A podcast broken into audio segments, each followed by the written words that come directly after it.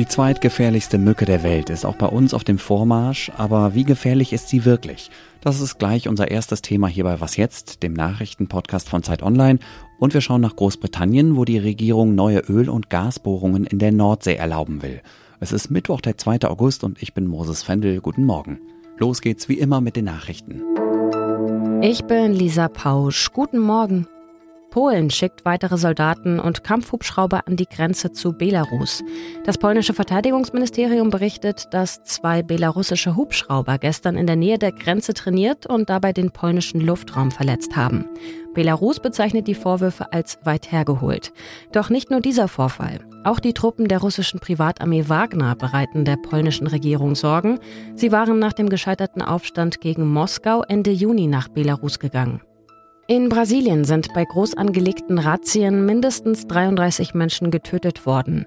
In den vergangenen fünf Tagen wollte die Polizei damit in den Bundesstaaten Sao Paulo und Bahia eigenen Angaben zufolge gegen Drogenschmuggel und organisiertes Verbrechen vorgehen.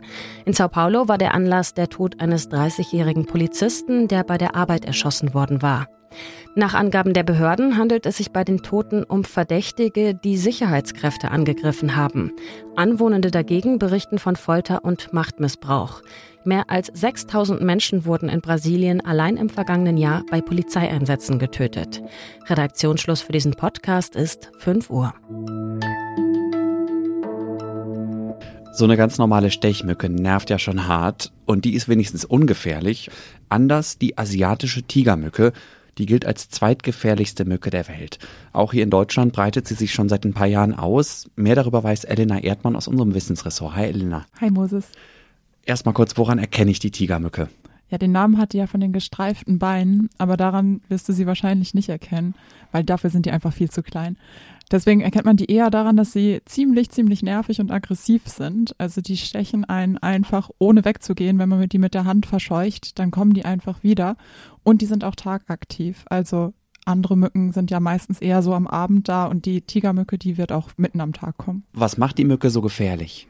Die kann bestimmte Krankheiten übertragen und zwar vor allem Dengue, Zika und Chikungunya-Fieber. Das heißt, das sind so typische Tropenkrankheiten. Nicht jede Mücke kann jede Krankheit übertragen, aber die Tigermücke, die kann halt eben diese drei übertragen. Das sind schon ziemlich unangenehme Krankheiten, die man nicht haben möchte. Ja, wobei gegen Dengue gibt es, glaube ich, eine Impfung, soweit ich weiß. Eine Impfung, genau. Und Zika ist vor allem für Schwangere mit Säuglingen, genau. also mit, mit Baby im Bauch gefährlich. Mit Baby im ne? Bauch gefährlich, ansonsten nicht so. Chikungunya ist ziemlich unangenehm, aber zumindest nicht tödlich, aber es ist trotzdem, möchte man das lieber nicht haben, glaube ich. Und wenn du jetzt sagst, die Tigermücke breitet sich aus, was heißt das genau? Also die Mücke kommt ja eigentlich aus Asien, aber die ist mittlerweile auf allen Kontinenten der ganzen Welt angelangt, außer der Antarktis. Das liegt vor allem daran, dass die überall hingeschleppt wird, vor allem durch so den Handel mit Autoreifen, aber auch Bambussprossen zum Beispiel, weil die brauchen immer Wasser, also so kleine Pfützen in den Autoreifen oder diese Gläser, wo diese Bambussprossen drin sind. Das heißt, so erreicht die wirklich fast alle Weltregionen, kommt immer wieder rein und je nachdem kann sie sich halt auch wo vermehren. In Deutschland ist es jetzt schon ein paar Mal passiert. Da ist die betroffenste Region so am Rhein entlang, also Baden-Württemberg vor allem. Aber auch in Berlin gibt es eine Population von den Tigermücken. Und es ist nun mal so, dass die Prognosen sagen, dass die sich eher stärker ausbreiten, gerade weil es ein bisschen wärmer wird, finden die auch immer bessere Bedingungen, um hier zu überleben. Also wie bei so vielem ist die Klimakrise dann auch da der Grund, warum sich Dinge verändern in, in, der, in der Natur oder auch in der Artenvielfalt. Ja, also natürlich dieses Einschleppen, das hat erstmal nichts mit der Klimakrise zu tun, aber tatsächlich sind die Bedingungen hier jetzt schon ein bisschen besser und je wärmer es wird, desto besser werden die Bedingungen, dass diese Mücken halt herkommen. Und lässt sich diese Mücke irgendwie bekämpfen? Ist das überhaupt sinnvoll? Ja, tatsächlich versucht man jetzt gerade auch noch so gut wie möglich die Mücken zu bekämpfen. Also das Einfachste ist, dass man denen einfach keinen Raum gibt, wo die bleiben können. Also keine Wasserpfützen, gerade so eine Regentonne einfach abdecken oder halt bei Blumentöpfen gucken, dass da nichts im Untersetzer steht. Solche Sachen sind halt die liebsten Brutgebiete von denen, weil die legen ihre Eier immer so direkt über der Wasseroberfläche ab. Und wenn das weg ist, dann können die sich da auch nicht vermehren. Man kann da auch so ein Bakteriengift reingeben. Das hilft auch. Man kann die auch bekämpfen. Zum Beispiel gibt es äh, Ansätze, wo man männliche Mücken züchtet, die aber unfruchtbar sind und die dann freilässt. Und wenn die Weibchen dann halt ihre Eier von denen befruchten lassen, dann kommen da keine Mücken raus. Und so kann man dann auch Populationen tatsächlich runterkriegen. Ganz kurz noch, müssen wir uns Sorgen machen wegen dieser Mücke oder ist es vielleicht doch eher Panikmache? Die Mücke alleine, die überträgt jetzt erstmal noch nicht diese ganzen Krankheiten. Ne? Also die braucht dann auch den Erreger. Das heißt, es muss erstmal eine Person krank sein und wenn die Mücke die dann sticht, dann kann die Mücke erst diesen Erreger weitergeben. Und es muss auch warm genug sein, weil der Erreger muss sich in der Mücke zuerst mal selber nochmal replizieren. Und das passiert eher, wenn es wärmer ist. Also, dass Deutschland jetzt zu einem richtig großen Dengue, Zika oder Chikungunya-Gebiet wird, das ist eher nicht die große Gefahr, glaube ich. Aber dass wir mal diese Krankheiten kriegen, das ist doch relativ wahrscheinlich. Danke dir, Elena. Gerne. Und sonst so? Dass Venedig dem Untergang geweiht ist, kursiert als Schreckensmeldung ja schon seit Jahren. Die Klimakrise, konkret Hochwasser und Stürme, bedrohen die Lagunenstadt, der Massentourismus tut sein Übriges. Die UNESCO, das ist die Kulturorganisation der Vereinten Nationen, empfiehlt jetzt sogar Venedig auf die Liste des bedrohten Welterbes zu setzen. Darauf stehen bisher Städte wie Jerusalem, Damaskus oder Aleppo, aber auch das historische Zentrum von Wien, wo es umstrittene Pläne für ein Hochhaus am Heumarkt gibt. Die UNESCO hofft, dass sich durch den Eintrag in die Liste lokale, nationale und internationale Akteure mehr anstrengen, um Venedig wirksam und dauerhaft zu schützen.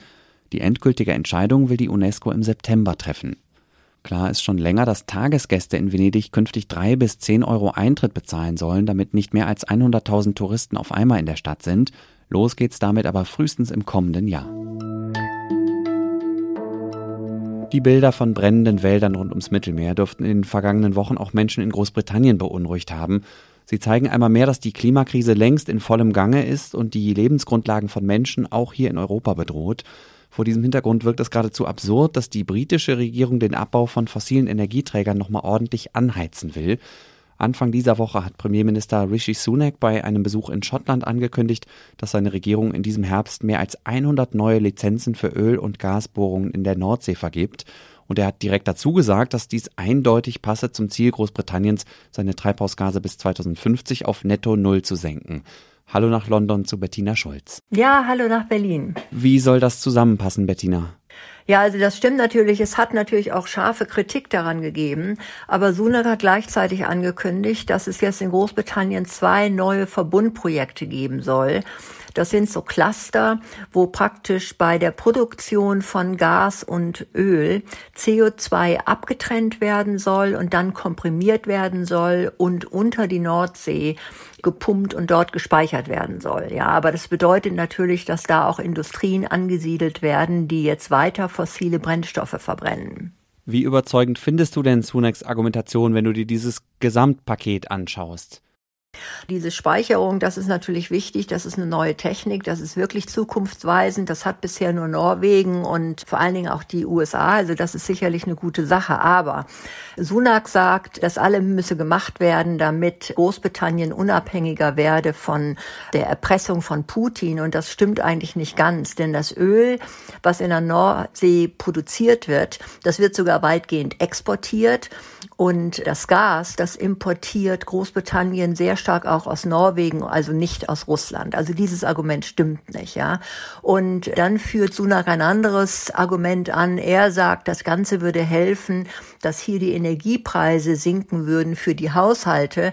Das stimmt natürlich auch nicht, denn die Mineralölunternehmen, die in der Nordsee produzieren, die verkaufen ihr Gas und Öl auf dem Weltmarkt zu Marktpreisen. Und das hat nichts damit zu tun, was für Preise hier die Haushalte an ihre Versorger zahlen. Okay, wenn die Menschen in Großbritannien schon nicht unmittelbar davon profitieren, zum Beispiel durch sinkende Strom- oder Heizrechnungen, was verspricht sich die britische Regierung denn dann davon? Ja, also auf der einen Seite sagt sie mit Recht auch, dass wir auch 2050, also wenn wir hier netto Null sein wollen, immer noch 20 Prozent unseres Energieverbrauches decken müssen durch Gas und Öl. Und da ist es wichtig, dass alte Lizenzen durch neue Lizenzen ersetzt werden. Dann ist es natürlich auch so, dass die britische Regierung natürlich selber gerne die Steuern einkassiert, die bei dieser Förderung anfallen. Ich sagte schon, dass die Speicherung von CO2 wirklich ein zukunftsweisendes Projekt ist. Es werden natürlich auch Arbeitsplätze dadurch gesichert. Also es gibt da schon einige Punkte, die für die Regierung positiv sind. Und welche politische Strategie steckt dahinter mit Blick auf die Unterhauswahlen Ende kommenden, vielleicht spätestens Anfang des übernächsten Jahres? Wir hatten ja jetzt gerade eine Nachwahl und da hat Sunak die Erfahrung gemacht, wenn er mit der Umweltpolitik Propaganda macht, dass er da Wähler gewinnen kann, ja. Denn äh, es gibt Umfragen, das ist sicherlich ähnlich auch in Deutschland, ja, die Leute wollen alle netto null, die wollen auch, dass äh, beim Klimawandel was gemacht wird aber selber zahlen, das wollen sie halt nicht, ja. Und Sunak versucht jetzt die Konservativen als die pragmatische Partei darzustellen, die auf der Seite der Bürger, der Autofahrer ist und äh, er versucht Labour hingegen als unrealistische Partei darzustellen, die auf Seiten der Demonstranten ist, also wie Stop Oil und so weiter, was nicht stimmt, aber es zieht und es bringt Wähler. Und man darf nicht vergessen, dass die konservative Partei in Schottland relativ schwach aufgestellt ist und sie von daher dort Wählerstimmen braucht und die Förderung von weiterem Gas und Öl in der Nordsee kommt in Schottland beim Wähler gut an. Ja, also von daher ist das auch ganz stark Wahlpolitik. Komplexe Themen, wie immer kurz und anschaulich erklärt von Bettina Schulz aus London. Vielen Dank dir dafür. Ja, alles Gute nach Berlin. Und das war was jetzt am Mittwochmorgen. Schreiben Sie mir doch gerne, wie Ihnen die Sendung gefallen hat, per Mail an wasjetzt.zeit.de. Das Update heute Nachmittag macht Janis Kamesin. Ich bin Moses Fendel. Danke und bis bald.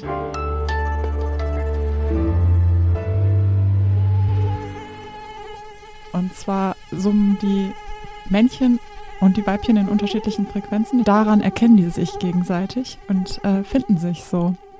Und wenn die sich finden, dann synchronisieren die ihr Summe, bis sie auf derselben Frequenz sind.